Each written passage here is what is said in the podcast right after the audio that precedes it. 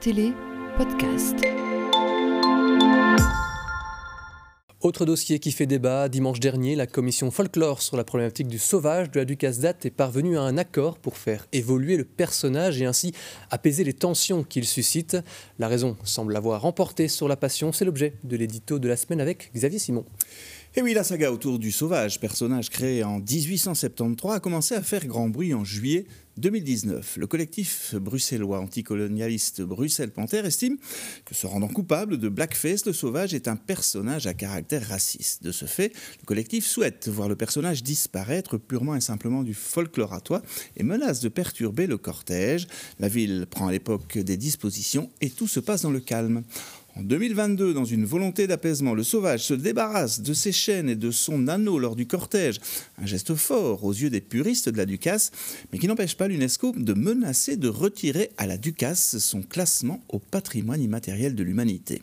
Face à cette pression et consciente également de, l'évolution des mentalités, eh la ville décide de mettre en place une commission du folklore. Elle est composée de 60 membres issus du monde folklorique, associatif, politique ou tout simplement de la société civile, des personnes qui ont des avis différents et parfois bien tranchés et opposés, mais qui devront mener une réflexion objective et réfléchie sur le problème pour dégager un consensus.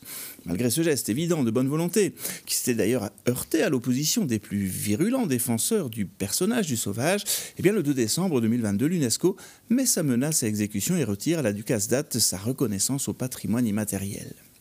Le timing avait de quoi surprendre, puisque l'organisation savait que le sujet était en cours de discussion, mais n'a pas laissé à la commission folklore le temps nécessaire à sa réflexion. Peu importe, la commission a continué son travail, et ni des opposants virulents, mais de moins en moins nombreux à se manifester au fil des réunions, ni une pétition, mais quel poids avait-elle vraiment, ne sont venus à bout de ce cheminement qui est arrivé donc ce dimanche à une proposition commune.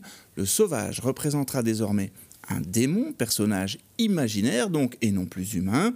Le grimage et le costume subiront d'ailleurs des évolutions pour que la confusion ne soit plus possible. Alors nous ne reviendrons pas ici sur le fond de la polémique, le caractère raciste ou non du personnage, conscient que comme l'on peut admettre que la nature profonde du personnage et de ses défenseurs ne soit pas raciste, on peut tout autant imaginer que l'appréciation puisse être tout autre en fonction de la couleur de sa peau.